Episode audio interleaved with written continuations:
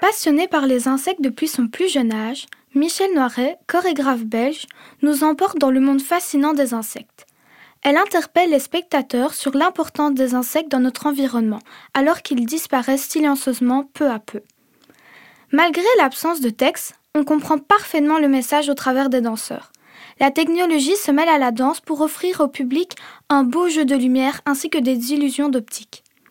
Ce spectacle de moins d'une heure ne s'adresse pas à des jeunes non familiarisés avec le théâtre. Ceux-ci pourraient ne pas être sensibles à ce tableau contemporain.